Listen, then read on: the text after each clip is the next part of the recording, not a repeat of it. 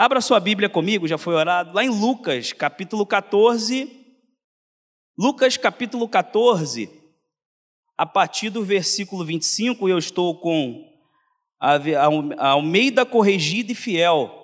Você que nos acompanha no YouTube também, fique à vontade na sua casa e abra conosco Lucas, capítulo 14, a partir do versículo 25 em diante, até o 33. Amém? Então assim diz a palavra do Senhor: Ora, ia com ele grande multidão, e grave na sua mente grande multidão. E voltando-se, disse-lhe: Se alguém vier a mim e não aborrecer a seu pai e mãe e mulher e filhos, irmãos e irmãs, e ainda também a sua própria vida, não pode ser meu discípulo. E qualquer que não levar a sua cruz e não vier após mim, não pode ser meu discípulo. Pois qual de vós, querendo edificar uma torre, não se assenta primeiro a fazer as contas dos gastos para ver se tem com que acabar? Para que não aconteça que depois de haver posto alicerces e não a podendo acabar, todos os que virem comecem a escarnecer dele, dizendo: Este homem começou a edificar e não pode acabar. Ou qual é o rei que, indo à terra a pelejar contra outro rei, não se assenta a tomar conselho sobre se dez mil pode sair ao encontro de quem vem contra vinte mil? De outra maneira, estando outro ainda longe, manda embaixadores e pede condições de paz. Assim, pois, qualquer de vós que não renuncia a tudo quanto tem, não pode ser meu discípulo. Como nós já oramos, e, e, nós podemos aqui tirar, nós vamos tirar aqui rápidos ensinamentos do que quer dizer isso. Um alerta aos irmãos, todas as vezes que o Senhor Jesus se manifesta através de movimentos, ou através de fala, é importante que você se atente. Então, foque os seus olhos e ajuste os seus ouvidos quando você ler o Evangelho para tudo aquilo que o Senhor Jesus tem a ensinar. No versículo 25, e você mantém a sua Bíblia aberta, como o próprio nosso pastor Ari nos orienta, no versículo 25 diz o seguinte: Ora, Ia com ele grande multidão, e voltando-se, disse-lhe: Todas as vezes que o Senhor Jesus ele se deslocava de um lugar para o outro, constantemente as multidões o acompanhavam. Até mesmo porque de Jesus saía poder, saía virtudes. Onde o Senhor Jesus colocava a planta dos seus pés ou encostava a mão, ou uma ordenança, ali havia milagres, amém? Ali havia curas. Então as multidões acompanhavam Jesus nos seus deslocamentos. Nós vivemos e compomos uma sociedade, uma sociedade democrática, uma sociedade laica, onde é inserido todo o tipo de pessoas.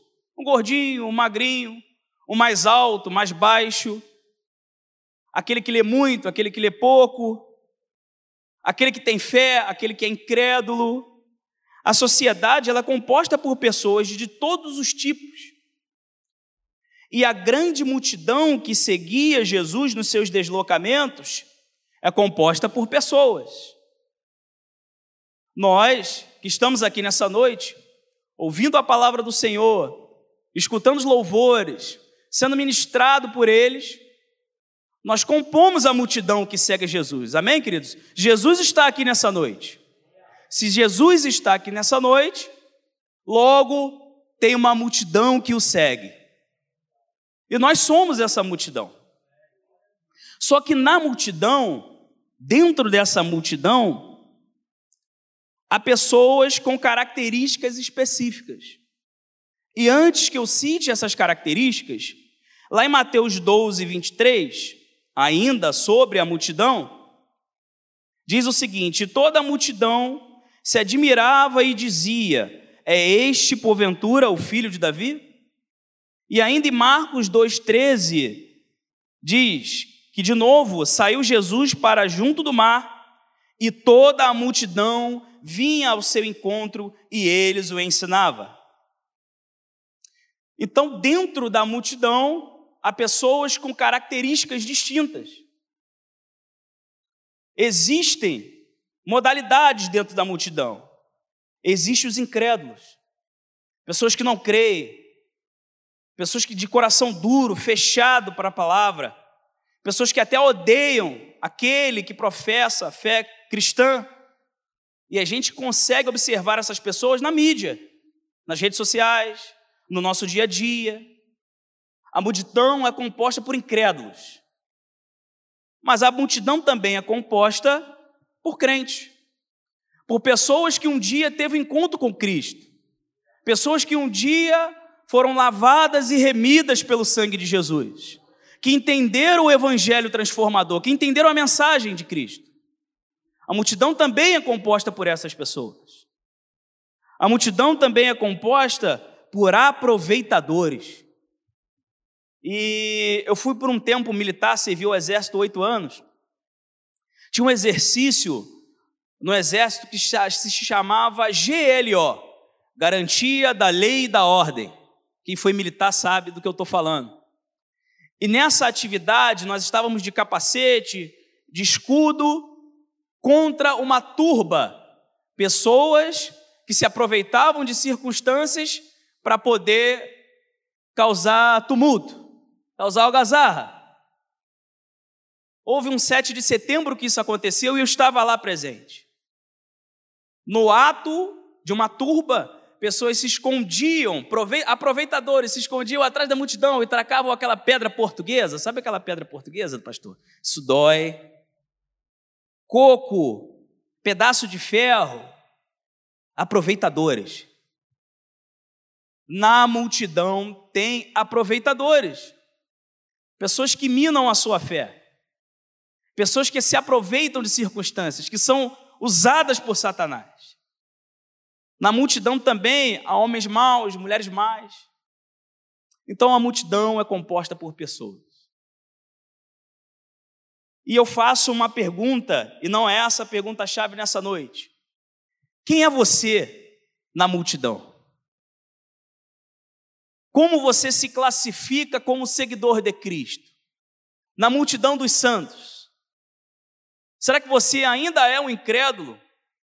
Será que você ainda é um perturbador? Qual é o seu posicionamento dentro da multidão de todos aqueles que aguardam a vinda do Senhor? Será que você é um verdadeiro adorador, igual foi ministrado aqui? Temos que nos perguntar isso. Só que a partir do versículo 26 começa a peneira de Jesus. E aonde é eu gosto, porque muitas das vezes o Senhor Jesus, ele põe a prova existe uma condicional, uma condição para que você o siga. Não é de qualquer jeito, não, querido. Quando aos líderes que são de EBD, pessoas que ministram, há horas de preparo, há horas de joelho no chão, de intercessão, de pedido ao Senhor para que ele possa estar apto e o Espírito Santo possa utilizar numa sala de aula. Então existe uma condição, e acompanhe comigo lá no versículo 26. No versículo 26 diz o seguinte: se alguém, e esse alguém aí pode ser até um pronome indefinido ou um substantivo, vem a mim e não aborrece a seu pai, a sua mãe, sua mulher, filhos, irmãs, e ainda, olha só, e ainda a sua própria vida, não pode ser meu discípulo. A palavra aborrecer aqui é um verbo que, neste contexto, é, exprime uma condição de amar menos. É uma expressão idiomática do hebraico. Jesus, ele aqui não está incitando que você odeie né, o seu pai ou a sua mãe. Mas Jesus quer dizer que a primícia, o primeiro na sua vida, aquele ao qual você deve amar mais é Ele, Jesus Cristo. Que Ele deve ser a prioridade na sua vida. E o ápice, o que Deus quer falar conosco nessa noite são duas pequenas coisas. Primeiro, posicionamento. E segundo, prioridade. Jesus quer ser a prioridade na sua vida. Jesus quer ser o primeiro no seu dia. Jesus quer ser o primeiro no seu trabalho, nas suas finanças, no seu ministério. E será que você tem priorizado as coisas do Senhor? Tem priorizado Jesus? Olha o que diz em Gênesis 29, 30 e 31. E entrou Raquel e amou também Raquel mais do que a Leia, e serviu com ele ainda outros sete anos. Vendo, pois, o Senhor que Leia era aborrecida, abriu a sua madre, porém Raquel era estéril, ou seja, aborrecida no sentido de menos amada. Deus não quer que sejamos cruéis com as nossas famílias, até mesmo porque Ele é o Deus da família, Ele é o Deus do casamento, Ele é o Deus do matrimônio, da união. Ele não quer que sejamos cruéis mas Ele quer que tenhamos prioridade.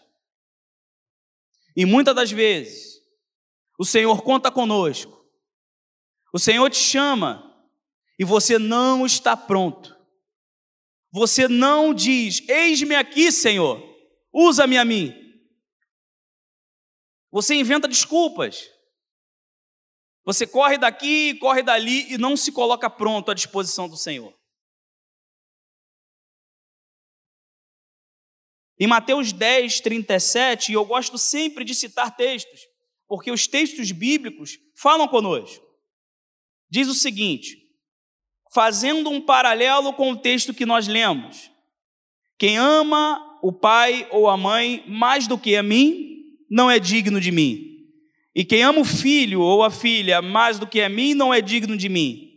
E quem não toma a sua cruz e não segue após mim, não é digno de mim.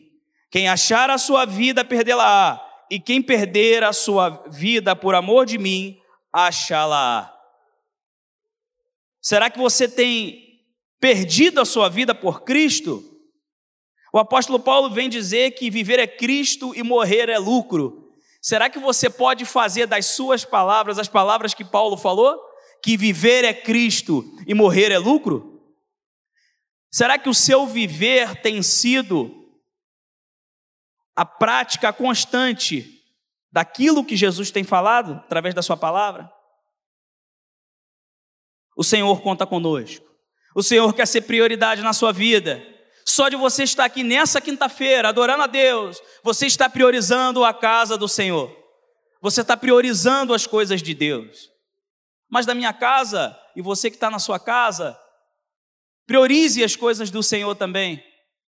É importante que estejamos aqui na eclésia, em comunhão, adorando a Deus juntos. É aqui que nós choramos, é aqui que Deus fala conosco, é aqui que eu sou batizado com o Espírito Santo, aqui é que eu sou ministrado, aqui é que eu sou ministrado na IBD, no IBM. Nós tivemos a presença, e quem está é, é, é, tá fazendo um seminário pôde acompanhar a presença, inclusive o pastor Ari apresentou esse pastor aqui, que é o pastor do Instituto Cristão de Pesquisa, ele estava ministrando para nós sobre o mormonismo. E uma das coisas que ele falou no início da nossa palestra foi: Eu visito o Brasil inteiro e eu nunca vi uma estrutura de ensino como a Maranata tem aqui em Campo Grande. Glória a Deus pela vida de vocês, porque vocês têm uma estrutura de ensino onde produz em você uma base acadêmica bíblica que é fundamental para a sua fé cristã e para a defesa do Evangelho. Então, queridos, essa primeira constante que o Senhor Jesus nos fala no seu texto, e perceba que no versículo 25 ele diz, diz o seguinte: que ia com grande multidão e voltando-se. A multidão via com Cristo, ele para, se volta para a multidão e expressa todas essas condições necessárias para que você seja o seu discípulo. Para seguir a Jesus, é necessário refletir e reordenar valores e prioridades. Qual tem sido a sua prioridade, meu querido? Vai acontecer, se não me engano, no dia 4 do mês que vem. É, não sei se é esse final de semana, mas o evangelismo junto com o diácono Juninho aqui em Campo Grande. Sábado agora, sábado agora, vai acontecer o evangelismo.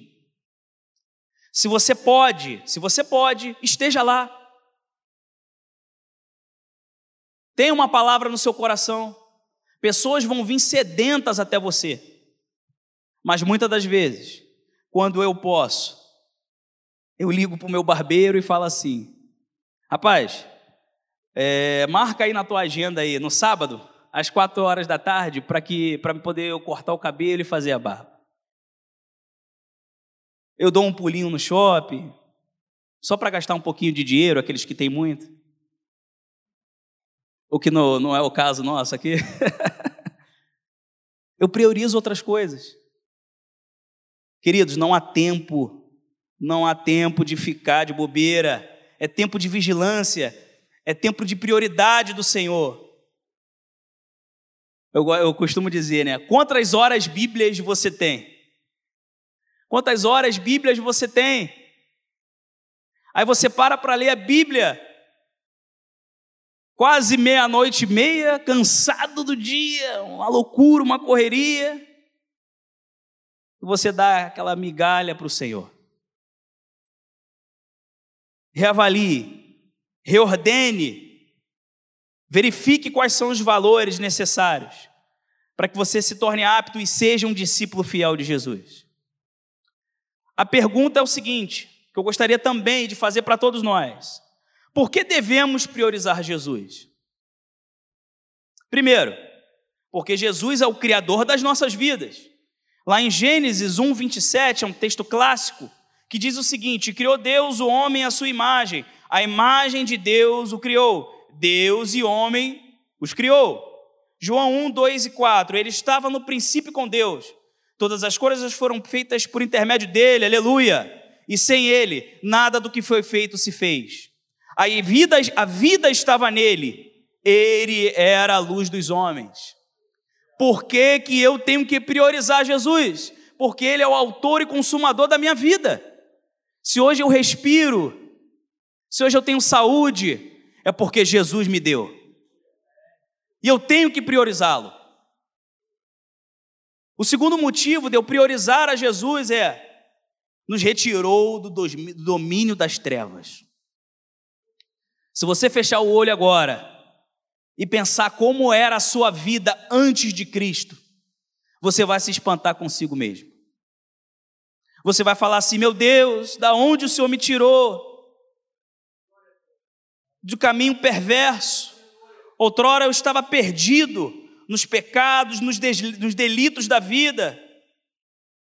Mas o Senhor me resgatou do, do império das trevas. Aleluia! lá em Colossenses, baseia isso que eu estou falando, Colossenses 1,13. Ele nos libertou do império das trevas e nos transportou para o reino do Filho do seu amor, o qual temos a redenção e remissão dos nossos pecados. Eu priorizo Jesus, porque ele me tirou do lamaçal do pecado. Ele me regenerou, ele mudou o meu coração, o meu modo de ser. E se eu priorizo a Deus, eu sou o melhor marido. Se eu priorizo a Deus, eu sou o melhor pai. Eu sou o melhor servo. E por que, que eu priorizo Jesus? Porque ele me tirou das garras de Satanás. Terceiro motivo por que eu priorizo Jesus. Devemos priorizar a Jesus. Porque estaremos para sempre com Ele. João 14, 2, 3 diz o seguinte: Na casa de meu pai há muitas moradas. Se não fosse assim, eu vou-lo teria dito: Vou preparar-vos o lugar, e quando eu for e vos preparar o lugar, virei outra vez e levarei para mim mesmo, para que onde eu estiver, estejais vós comigo. Aleluia! Existe um lugar preparado para nós, queridos. E é por isso que eu priorizo Jesus. A minha vida, ela não está limitada a uma análise do IBGE que é de 80 a 90 anos.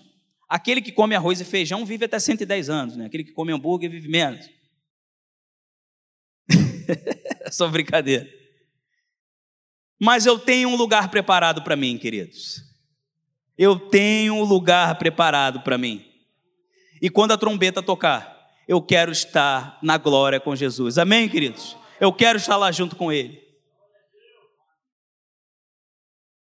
Eu priorizo Jesus porque Ele é o Criador e Autor e Consumador da minha vida. Eu priorizo Jesus porque Ele me retirou do caminho das, dos Satanás, das trevas. Eu priorizo Jesus porque Ele tem preparado lugar para mim. Acompanhe comigo o versículo 33, e o relógio corre. O versículo 33 vai pra, trazer para nós como se fosse um fechamento daquilo que Jesus exprimiu nessa parte do livro de Lucas. Assim, pois, qualquer que vos que não renuncia a tudo quanto tem, não pode ser meu discípulo. Renunciar é deixar para trás algumas coisas. Renunciar é ir contra o seu eu. Eu queria dizer aos irmãos que prioridade e deixar algo em segunda instância não é excluir, é simplesmente deixar em segundo lugar. E destacar e evidenciar Jesus como sendo prioridade. E o que você tem renunciado pela causa do Evangelho? O que você tem renunciado? Será que você vem todos os domingos, todas as quintas-feiras, todo culto de oração? Será que você vem aqui, está aqui palavra atrás de palavra, e você sai daqui e continua a mesma pessoa? Não há renúncia, não há entrega, não há vida no altar? Renunciar é contra o seu eu, contra a concupiscência da carne, contra a concupiscência dos olhos, contra a soberba da vida, que é do mundo isso. Renuncie, querido, vai valer a pena. Vai valer a pena esse evangelho que é ministrado. Jesus deixa claro a natureza condicional do discipulado. Existem outros textos que, quando a gente lê os evangelhos, que o Senhor fala sobre condicionais específicos, condições para caminhar com Ele. Em muitos textos, ele diz: larga tudo e siga-me. Siga-me. Teve um jovem que não seguiu, que vai até Jesus. Como é que eu faço para alcançar a vida eterna? O jovem rico. E Jesus diz, né? Ele vai é, é, é, dissecando o texto, falando: ó, a lei é essa, honra teu pai e tua mãe. Mas o jovem fala: mas desde a minha juventude, da minha mocidade, eu tenho cumprido isso. O que, que eu tenho que fazer a mais? Aí Jesus vem e pega mais pesado ainda. Larga tudo que você tem e siga. O que, que aconteceu com o jovem? Voltou triste, porque ele possuía muitos bens, muitas propriedades. Não renunciou àquilo que tinha. E detalhe: se ele larga tudo, Jesus é poderoso para triplicar o que ele tinha largado. O que, que você tem renunciado? Será que você tem priorizado as coisas do Senhor? Foi dito que o, o, numa oração que poucos são os trabalhadores, né? O campo é grande, mas poucos são os trabalhadores. Por que, que poucos são os trabalhadores? Como eu disse, eu fui militar e eu pertencia a um pelotão. E o sargento chegou junto com o oficial e falou assim: Quem é voluntário? De 30 do pelotão, só 10 levantou a mão. Os 20 ficou se escondendo. E eu era baixinho, eu me abaixei mais ainda. Ah, é? Então tá bom. Para flexão 2 e todo mundo pagando flexão. Quando eu levantei, eu não entendi, não entendi, Sidão, Sidney, não entendi por que eu estava pagando flexão. Aí ele falou: aqui todos são voluntários. Quando eu falar, todos têm que levantar a mão. A pergunta é: se Jesus falar, quem é voluntário aqui? Será que todos nós levantamos as nossas mãos? Será que todos nós falamos, Senhor, me usa? Eu sou voluntário para a tua obra, para a tua causa. Me envia.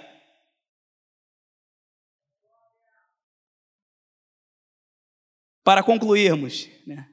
considere as exigências dadas por Jesus e satisfaça-as. Jesus exige coisas de vocês. Escutei de um, de um grande professor que diz que a maior perseguição é a ausência dela. E é verdade, porque às vezes com a perseguição forge o caráter do verdadeiro cristão. Vê se ele é fiel. Jesus exige de nós. Satisfaça as exigências de Jesus. No entanto, no entanto, leve em consideração também as exigências da nossa salvação colocadas sobre o Filho de Deus, que desistiu de todas as coisas por nós. Antes que você priorize, Deus priorizou morrer por nós. Antes que você renunciasse, Jesus renunciou. Jesus, na sua angústia, disse: Pai, se possível, afasta de mim esse cálice. E você acha que a resposta foi sim? Não. Era necessário que Jesus padecesse. Era necessário que ele morresse. Ele renunciou à sua, à sua glória, se esvaziou, assumindo a forma de servo, em semelhança de homens. Jesus era 100% homem, 100% Deus. Renunciou o seu poder, porque eu, mero mortal, errante toda hora, pecador, miserável, não vou renunciar dos meus desejos. Se o Criador do mundo renunciou por mim, que fique essa palavra nessa noite para nós. Jesus, ele é clássico em dizer: siga-me, siga-me. E para encerrar, ocorria uma pesca maravilhosa. E nessa pesca, a multidão, a multidão de novo estava lá. Jesus entra num barco, se distancia um pouco da terra, e lá tinha dois barcos. E Pedro estava lá. Descontente, tentou pescar a noite inteira, não conseguiu pegar nada. Mas Pedro disse a Jesus: Sobre a tua palavra eu lançarei a rede. E sobre a palavra de Jesus, ele lançou a rede. O, pastor é pescador, o pastor é pescador. Coloca blusa, tem maletinha. É, o pastor é pescador. E eles pegaram tantos peixes que os dois barquinhos ficaram cheios. Voltaram até a terra. E Hoje, na tua, é, é, abrindo um parêntese, um dos peixes mais caros que existe, me corrija os pescadores, é o atum. O atum é muito caro. Tem atum que, um peixe, dependendo do quilo e do tamanho, pode custar até mais de 100 mil reais, queridos. Um peixe. Agora, eu, eu cabeça né, voa, na Bíblia não diz isso. Imagine, se todos aqueles dois barquinhos cheios fosse só de atum, quanto de valor tinha ali? E a pesca era uma atividade necessária naquela época, para que se houvesse recurso para a família. Só que quando eles chegaram na praia, Jesus falou: larga tudo e me segue. Pedro não pensou duas vezes, e Pedro também estava ali, Tiago e João. Largaram tudo, todos os peixes e os dois barcos e seguiram a Jesus. Será que isso não é renunciar? E Jesus falou: a partir de hoje, serás pescador de homens. Enquanto a equipe de lavor sobe, eu convido também o pastor Rodrigo para que possa estar subindo. eu queria que você refletisse nessa noite. O que tem sido prioridade na sua vida? São as coisas desse mundo? Qual é o seu posicionamento como cristão diante do que nós estamos vivendo? Época de eleições, a malignidade tomando conta. Priorize as coisas do Senhor.